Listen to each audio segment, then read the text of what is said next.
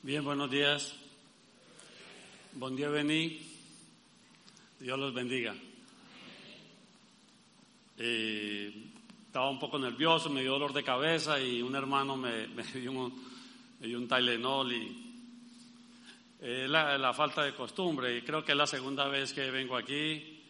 Vine hace como 20 años cuando José, oh, el pastor Mayén, que pues, éramos muy amigos y fue por allá al este y me invitó, vine y hablé sobre Ageo, capítulo 1.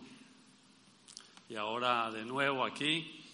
Es, no es común para nosotros, estamos en los campos, no, no, no pretendo una falsa humildad o algo, sino que es más tranquilo uno, ¿no? Las iglesias son, son, son lindas, pero un gallo pasa por aquí, un perro ladra de vez en cuando y eso lo, es como lo relaja uno un poco, ¿no? Se siente uno como en casa. Aquí todos son finos, buenos mozos y se intimida uno un poco. Bien. Ah, yo pensaba las razones por las cuales nosotros asistimos a la iglesia, ¿no? A la casa de Dios y que vuestros hijos estén en estas escuelas dominicales, porque vienen tiempos muy complicados, más todavía y no sé si lo vamos a lograr y no, no dude de mis palabras. Eh, verdad, Satanás nos ha pedido para zarandearnos y nos va a hacer pedazos. Y nuestros niños van a sufrir mucho, sus hijos y sus nietos. Y no tendrán misericordia de ellos. Esto se vuelve un refugio, una casa. Eh, como ese texto en el Antiguo Testamento que dice, y Dios habitaba en las tiendas de Sem. ¿No? Tener uno la certeza de que Jesús está con mi hijo y con nuestros hijos, con nosotros, porque en Él de verdad que hay eh, seguridad. Entonces, cuando vengamos acá, tratemos de pensar en Él, ¿no? Son siete días, pero esto es una hora y media y tratemos de pensar en Él. Que Él tenga una silla ahí y ojalá se sentara, ¿no? No, si Él está aquí uno se sienta, pues Él tiene que predicar Él. Pero no, la certeza de que usted viene a verle y amarle y a besar sus pies y charlar con Él y para que de Él emane la vida y la bendición a sus vidas. De verdad que debemos de reorganizar las razones por las cuales venimos aquí, no a mostrar nuestros trajes o nuestros vehículos, sino... Hay, hay una fábula hebrea donde Jesús se encuentra en el sur de Israel, por los lados del Mar Muerto, y está con los discípulos, y le dice a los discípulos, vamos a Galilea, que es el norte, como 200 kilómetros, pero cada uno tome una piedra Jesús dijo, toma una piedra, cada uno cogió una piedra. Pedro y todos cogieron su piedrita y se fueron para allá. Cuando llegaron al, allá al norte, después de un par de semanas caminar, eh, Jesús le dijo, muéstrame la piedra, y cada uno cogió su, su roquita, ¿no? Pedro, una, roca en la mano, y Jesús, y Jesús dijo que se convierte en pan. Así que el que llevó una piedrita grande tenía un pan grande. Y hay un tacaño que por no cargar mucho llevó una pequeñita, pero tenía un trocito de pan. Hace el ministerio como dos semanas allí, después dice Jesús, vamos al sur. Y dice, cada uno coge una piedra. Entonces Pedro cogió un blog. ¿no? Y bueno, la, la caminada es larga, pero caramba, son tiempos difíciles. Cuando llegaron al mal muerto, Jesús le dijo, muéstrame las piedras. Cada uno mostró las piedras, se habían engrandecido, por supuesto, ¿no? Y Jesús dijo, tírenla al mar. Ellos consternados le preguntan que por qué. Él dijo, ¿para quién cargaban la piedra? ¿Para qué venimos a la iglesia? No? ¿Es para ustedes o de verdad venimos para glorificar el nombre de Dios? En el libro de Génesis, capítulo 28,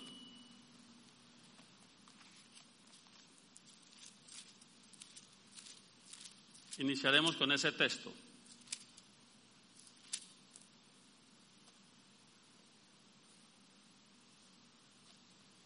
Versículo 16. Dice así. Y despertó Jacobo de su sueño y dijo, ciertamente el Señor está en este lugar y yo no lo sabía. Imagínense, ciertamente está aquí. Mi percepción de Él es la que falla. Así le pasó a Él. ¿Cómo así que ciertamente Él está aquí y yo no lo sabía? Y a eso me refiero. Tenemos que tener certeza, los sentidos enteros, de que en verdad cada momento de nuestra vida Dios está allí. En la prosperidad, en los buenos negocios, en la aflicción en la pérdida de, un amigo querido como el que perdimos aquí. Verdaderamente Dios está aquí. Oramos, Señor, eh, endeble, incapaz, con dolor de cabeza, si se puede decir eso en una oración, Señor, yo te ruego que usted sea competente en nosotros, que abra nuestros oídos y como oró mi amigo Luis, que, que tu palabra caiga en nuestros corazones apropiadamente. Por favor, por favor Jesús, no deje de, de hablarnos y después de capacitarnos para hacer. En el nombre de Cristo. Amén. Eh, hay una introducción necesaria e, en, este proceso, ¿no? Los textos que usaremos y el tema que, que tocaré es un poco antiguo testamentario de algo que le pasó a Abraham, de la cual nosotros podemos heredar y ser partícipe de ellos. Pero hay una introducción que quiero hacer acerca de lo que es el Antiguo Testamento. En verdad, tenemos que leer los 66 libros de la Biblia todos los años. No debiera de pasar un año sin que usted lea los 66 libros. No hay razón por la cual no se logre. Es fácil. Son tres, cuatro capítulos diarios. Se toma 15 minutos nada más. Es la carta de Dios. Expresa el carácter de Dios, la mente, su voluntad. Y va rectificando, va catartizando, va construyendo la vida de usted. Además, sus hijos lo ven, ustedes, leyendo la Biblia. Y toda la palabra es el verbo de Dios, la expresión de Dios, el aliento de Dios.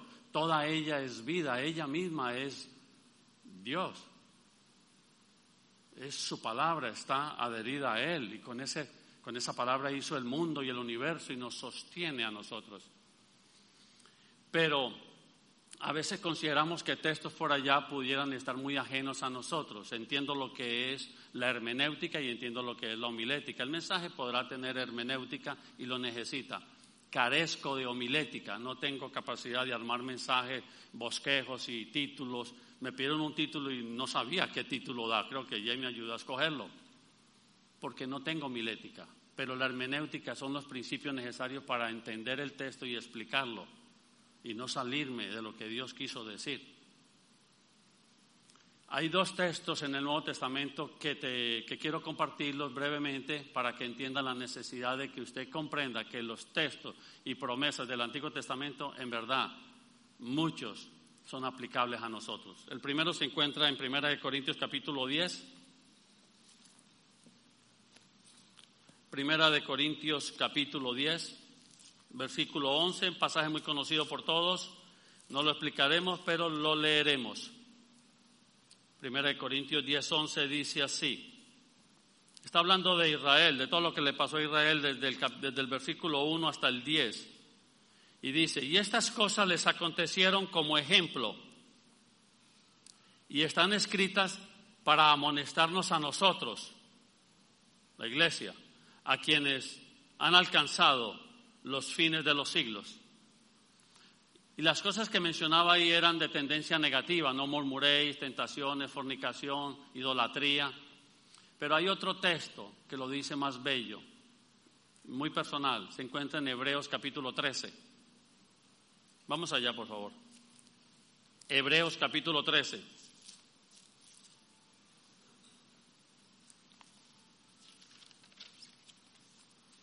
Versículos 5 y 6. Dice así. Sean vuestras costumbres sin avaricia, contento con lo que tenéis ahora, porque Él dijo, no te desampararé ni te dejaré. De manera que podemos decir confiadamente, el Señor es mi ayudador, no temeré. Mira lo interesante, sean vuestras costumbres sin avaricia, cualquiera que sean nuestras costumbres, ¿no? De trabajar, de querer, de amar, de servir, de jugar, cualquier costumbre que sea sin avaricia. Y introduce un texto del Antiguo Testamento, porque Él dijo, no te desampararé ni te dejaré. Y basado en ese texto, dice, entonces podemos decir confiadamente, no temeré.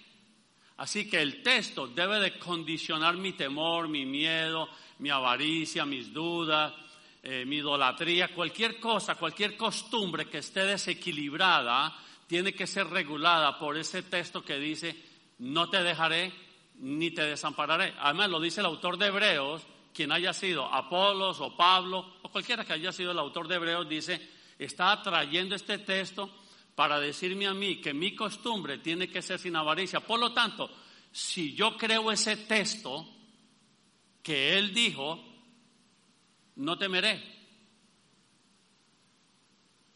Ves que un texto tiene que regular un comportamiento y un texto del Antiguo Testamento. Lo bello es que el texto aparece en cuatro porciones nada más. Y yo no las voy a explicar, pero sí las tenemos que leer. Las cuatro porciones son Génesis 28, 15.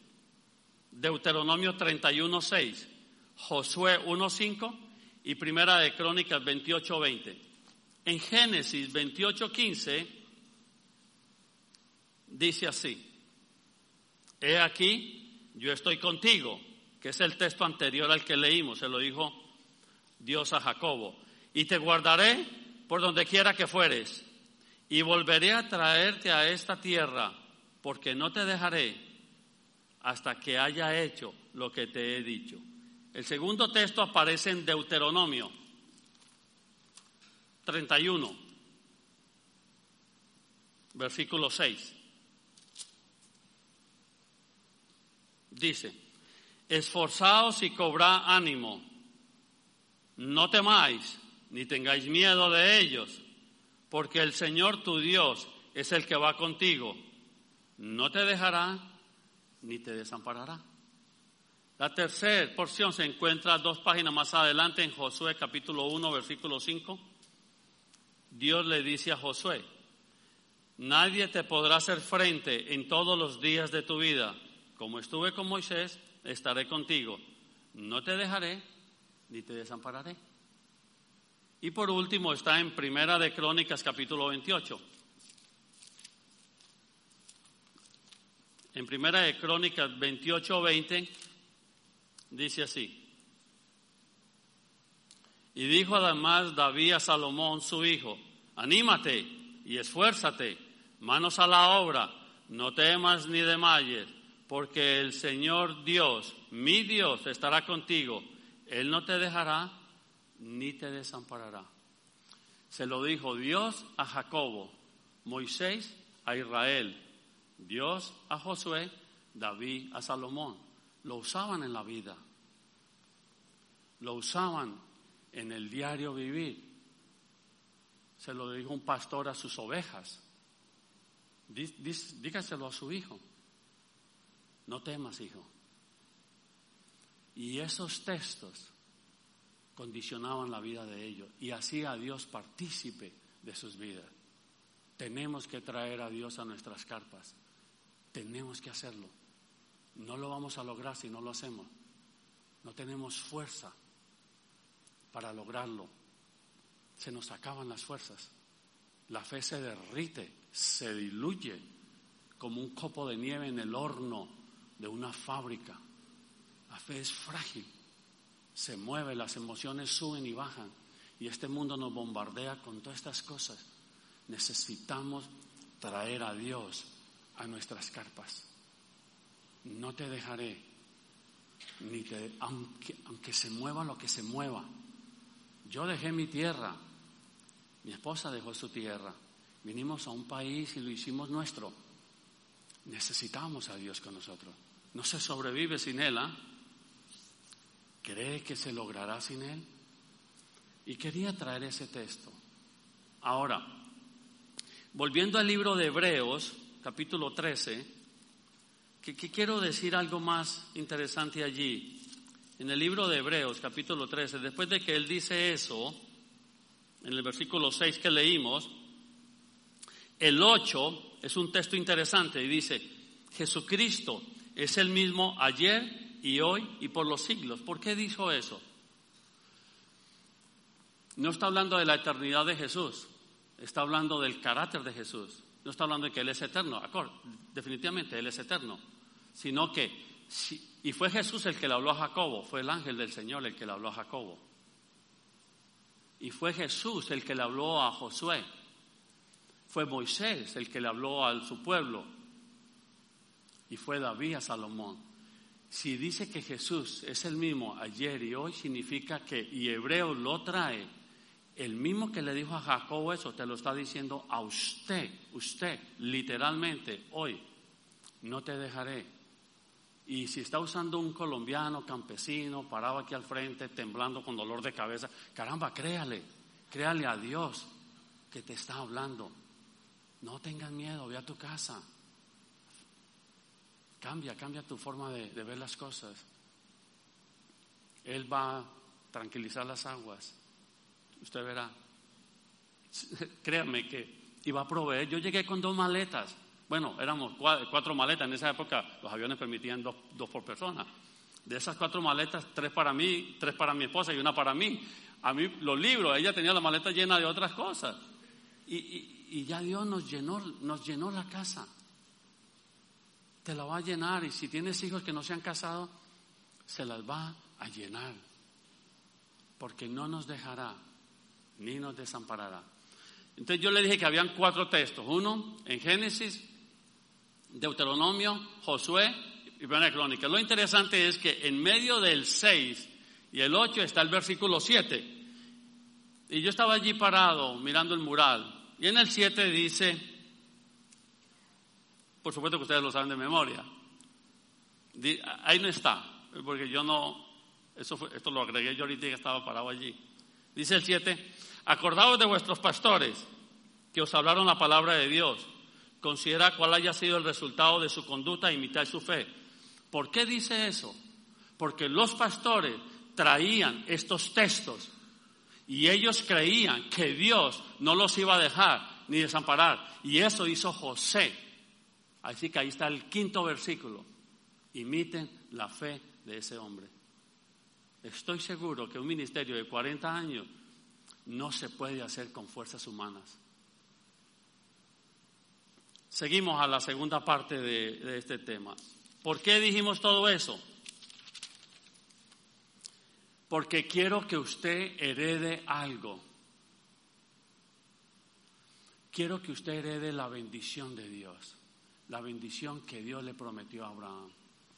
Nosotros usamos, hermano, Dios lo bendiga. Yo usé un término en, creol, eh, bon día vení, que es Dios le bendiga. Y creo que se volvió un saludo no mal.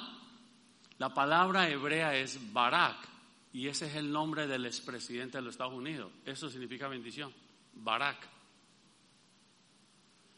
Pero la connotación de la palabra hebrea es, e, es, es impresionante, es la revelación de Dios a la vida de usted, donde Dios le va a dar a usted todo lo que usted necesita desde que nace hasta que muere para que usted esté contento y le agrade a Él. Significa toda la bendición. Nosotros lo relacionamos a veces, wow, qué bendición, le un carro nuevo, wow, qué bendición, Dios lo, o un niñito gordo, qué bendición, Dios lo bendiga. Entonces, y se volvió un saludo así, pero la bendición de Dios, si sabemos apropiarnos de ella, y Dios me ayuda a que usted lo entienda, te va a ir, te va a ir, te va a ir como Dios quiere que te vaya bien, porque Él preparó cosas buenas para nosotros. Tienes que heredar la bendición de Dios. Mira, Génesis capítulo 1, versículo 18.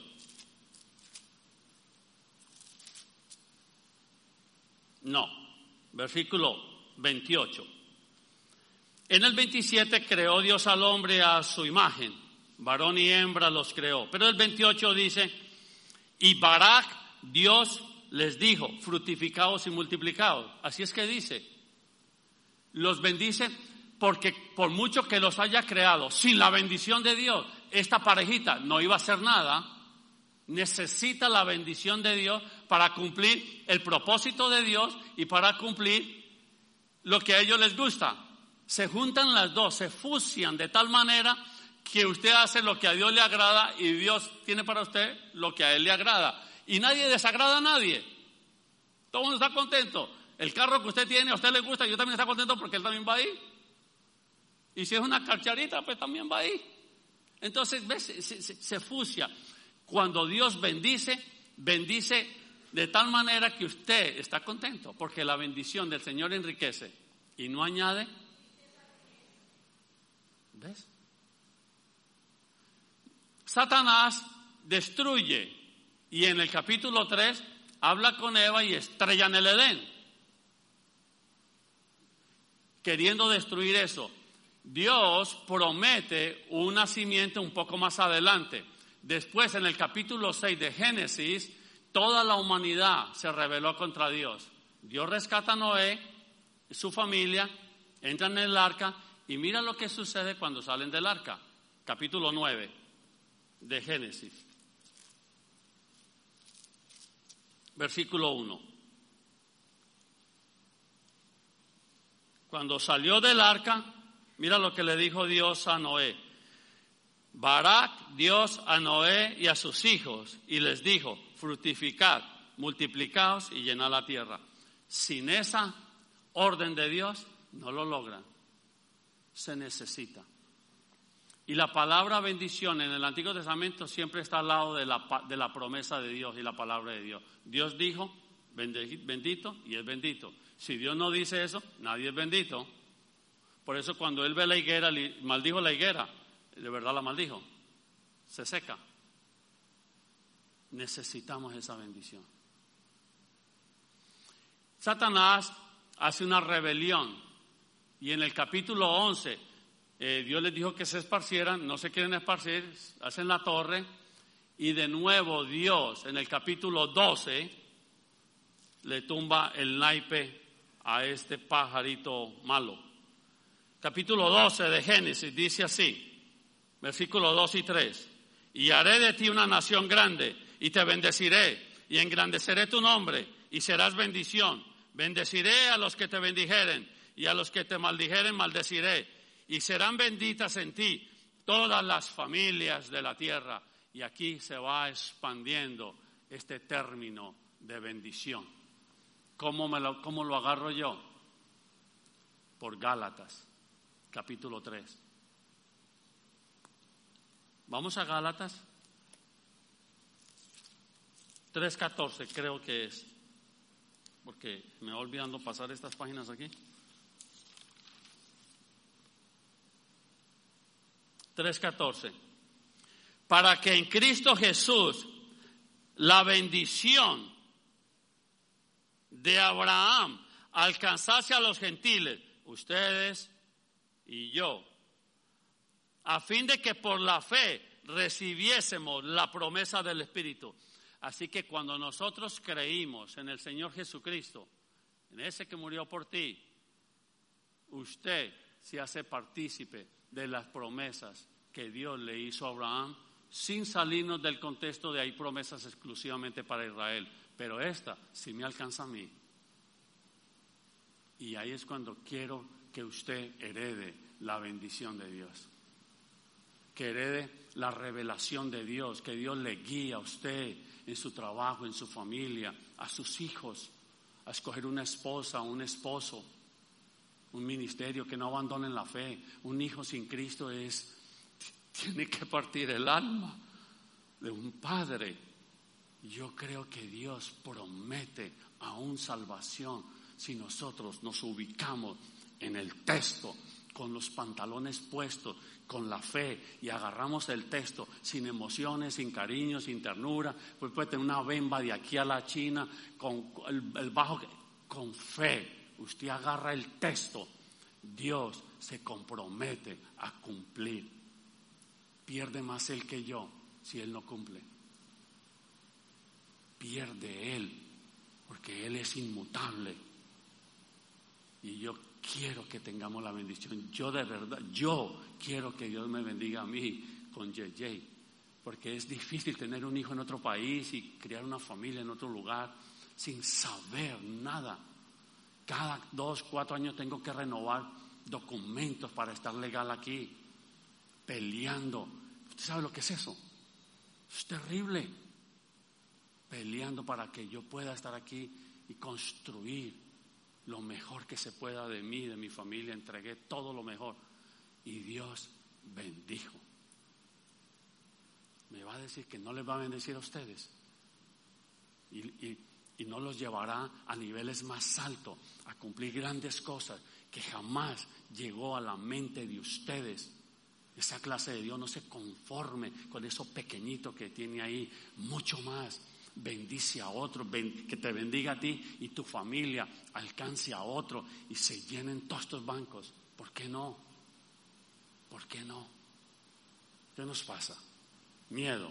No leímos en hebreo, por lo tanto no temeré. Nos da vergüenza andar con una Biblia debajo del brazo. En serio, de verdad.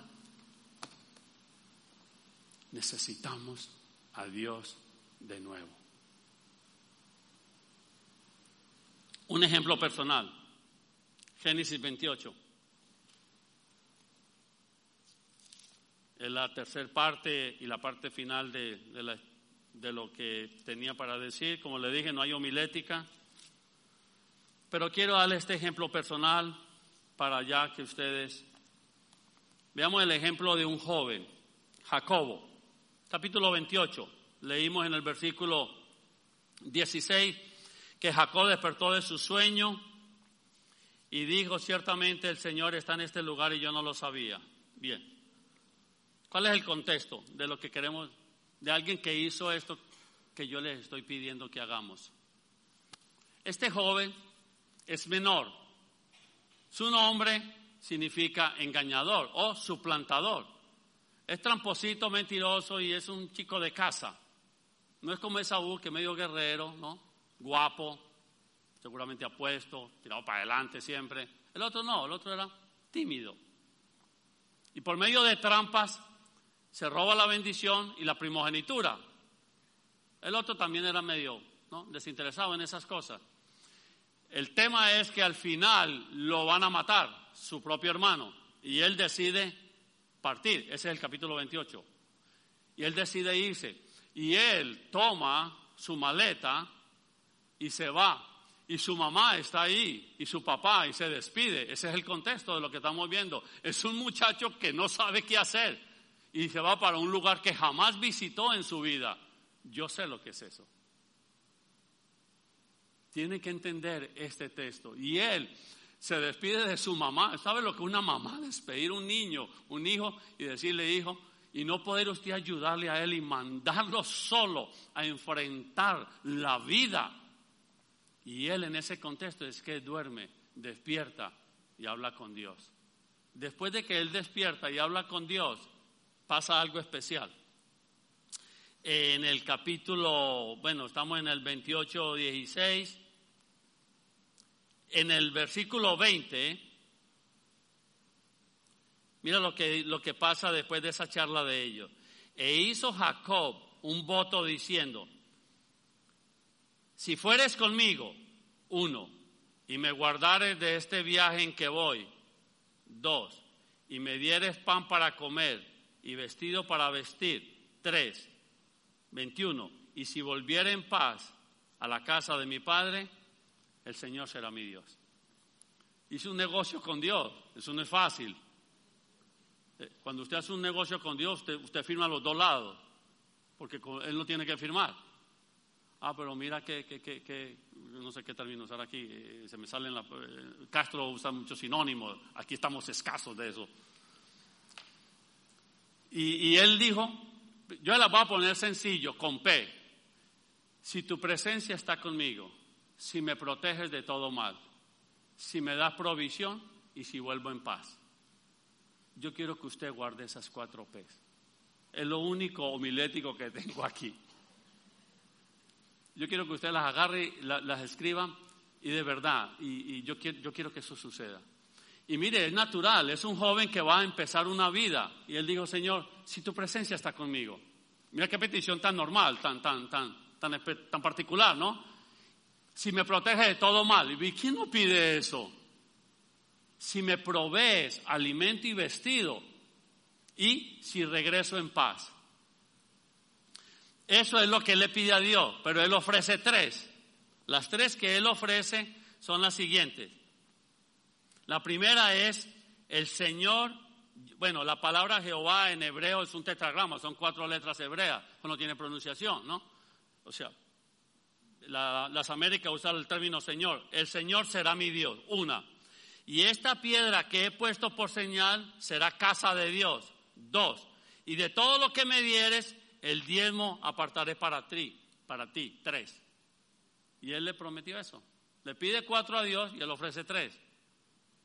Bien, pasan 20 años. Ya usted conoce la historia de él, de la, ¿no? lo que le pide al Señor, la primera esposa, la segunda, la sierva, y se llenó de hijos. Cuando pasan 20 años, en el capítulo 31, recuerde, trata de meterte, pasaron 20 años. Él pidió esas cuatro cosas y él ofreció tres. A los 20 años, cuando va de regreso a casa, Vamos a ver las cuatro P. Capítulo 31, versículo 3. También el Señor dijo a Jacobo, vuélvete a la tierra de tus padres y a tu parentela, y yo estaré, que es la primera, si tu presencia está conmigo. Estuvo los 20 años y de aquí le dice, y yo estaré contigo. Dios lo escuchó. Usted le pide a Dios la bendición y Dios te la va a dar si usted la pide apropiadamente. Y usted no tiene ni idea de las grandes cosas que Dios va a hacer por usted. De verdad que eso es verdad. Cosas que jamás llegó a tu mente ni a tu corazón son las que de verdad Dios. ¿Usted cree que yo iba a pensar que Dios, yo usar un colombiano involucrado en drogas y guerrillas en Colombia y un testimonio terrible? tener que un traje, yo, pelo largo, yo iba a estar en un traje aquí. Increíble, son cosas que uno, una esposa, un hijo, aún, ¿cuánto más a ustedes? Bueno, ya le cumplió la primera. En el 31, 7, le dijo así, y vuestro padre me ha engañado, está hablando Jacobo, y me ha cambiado el salario diez veces. Pero Dios no le ha permitido que me hiciese mal. Y esa es la segunda. En todos esos 20 años, Dios nunca permitió que, que Labán le hiciera mal.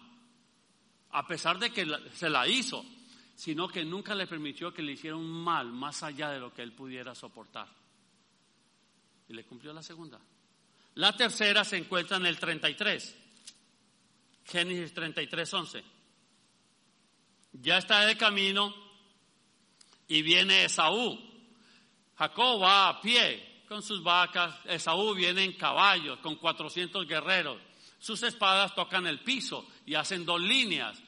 Sus tipos eran guapísimos, guerreros, y no se olvida de que lo iba a matar. Y aquí, en el 33.11, vea lo que dice, lo que le dice Jacobo a Esaú.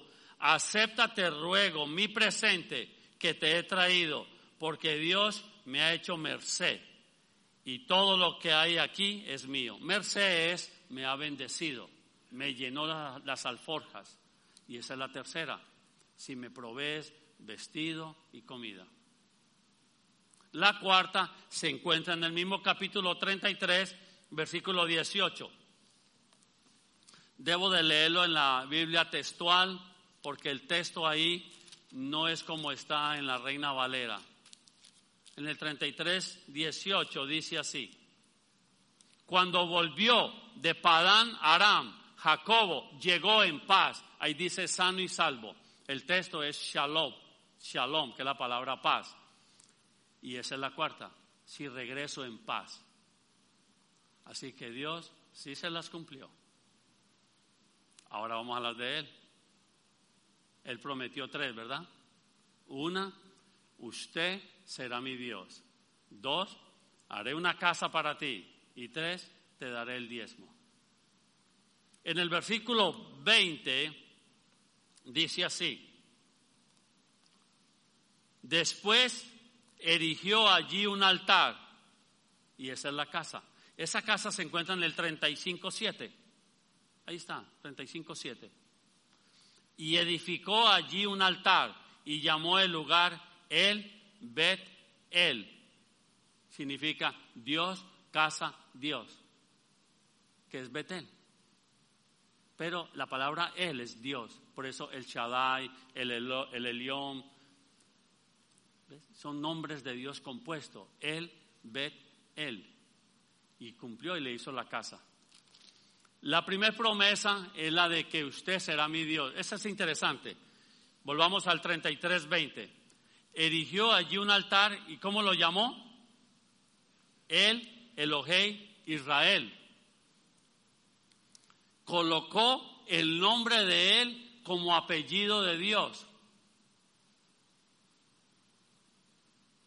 Ahí el apellido es a Dios. Imagine que qué guapo ponerle un apellido al nombre de Dios, como fresco, ¿no? Pero eso tiene su significado. Significa que de aquí en adelante usted es mío. Yo sé que yo soy suyo por creación y por redención. El, asunto es que yo quiero que usted sea mío y es lo que Dios quiere. Yo quiero ser tuyo. Dios quiere ser de usted para que usted participe de las bendiciones de Dios. Es como ella. Ella se llama Amelia Ocampo, pero tiene mi nombre como apellido de ella, de Muñoz. Significa que ella es del apellido, ella es mía. De esa manera, Dios es de Israel. Ponga tu nombre como apellido de Dios y será tuyo. Impresionante, ¿no?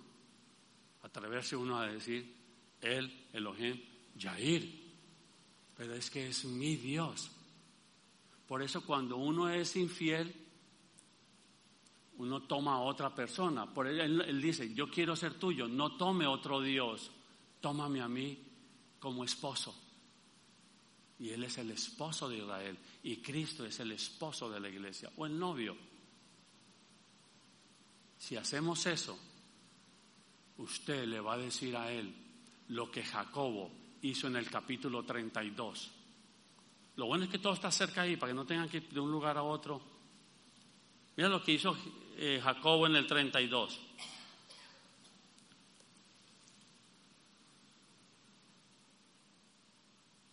Versículo 26.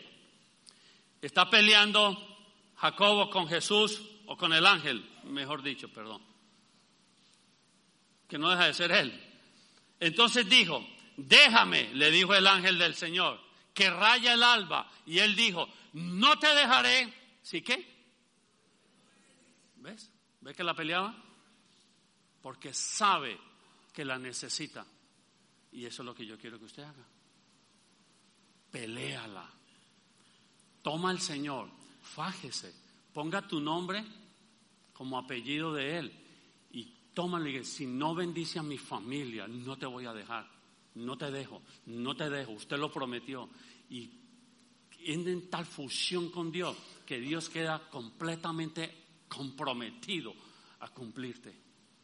Porque, porque sí, porque son hombres guapos, esta gente era guapa, hablaban con él, lo desafiaban, lo probaban y Dios se hacía a ellos, se era condescendiente con ellos, pasaba por alto sus faltas, aplicaba la sangre del cordero y aquí estoy.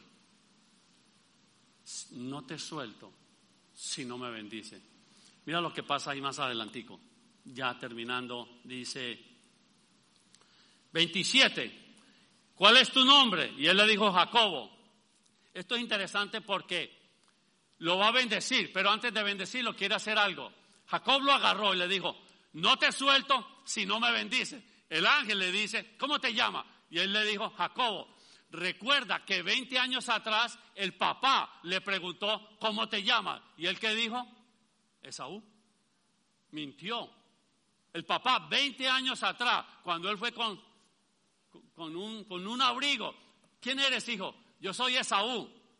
Y Dios, Dios, yo te voy a bendecir, pero usted tiene que hablar conmigo directo. ¿Cómo te llamas? Me llamo Jacobo. Ok, ahora te llamarás Israel. Y después lo bendijo. Y le cambió el nombre de suplantador por poder, potencia, Dios. Y te bendijo. Y, mira, él lo dice el, próximo texto. 28. Eh, y le dijo, ya no se dirá tu nombre Jacobo, sino Israel, porque has luchado con Elohim y con los hombres y has vencido. Entonces Jacob le preguntó y le dijo, te ruego que me declares tu nombre. Y él le respondió, ¿por qué preguntas por mi nombre? Y lo bendijo allí.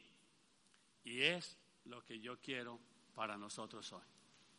Que tengamos esas batallas, esas peleas. Fájese, no seamos pusilames. Morre los pantalones, ponte la falda que tengan que ponerse y pelea. Pelea por lo tuyo. Habla con él pide por tus hijos, póngalos de frente, como dice un texto, ponga a tus hijos en tus manos, tu corazón en tus manos y levántelos a Dios y diga, bendiga a mi familia o no te suelto hoy aquí. Que Dios en verdad bendiga a todos nosotros. Dios bendiga su palabra. Vamos a orar. Dios, es lo que quería compartir. Eh, un poco tarde para saber si, si, si se habló bien o no. Quise, quise traerles a usted, a ellos, Señor. Quise decirles que usted era asequible, que usted, que usted está dispuesto, que usted está tocando puertas, que usted, que usted quiere tener una cercanía con nosotros. Nosotros nos hemos alejado y hemos perdido la, realidad de la, de la presencia suya. Verdaderamente Dios estaba aquí y yo no lo sabía.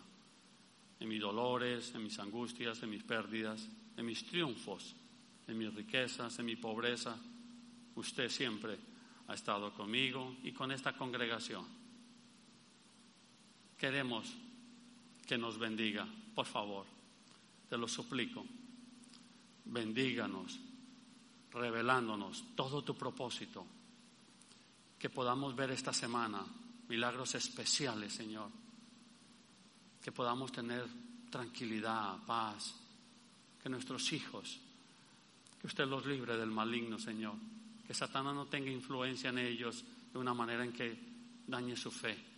Por favor, por favor, Padre, que nuestros hijos no paguen por nuestros pecados, Señor que de verdad usted bendiga a tu pueblo. Un beso para ti, Jesús. Un beso para la Trinidad. Amén. Adiós.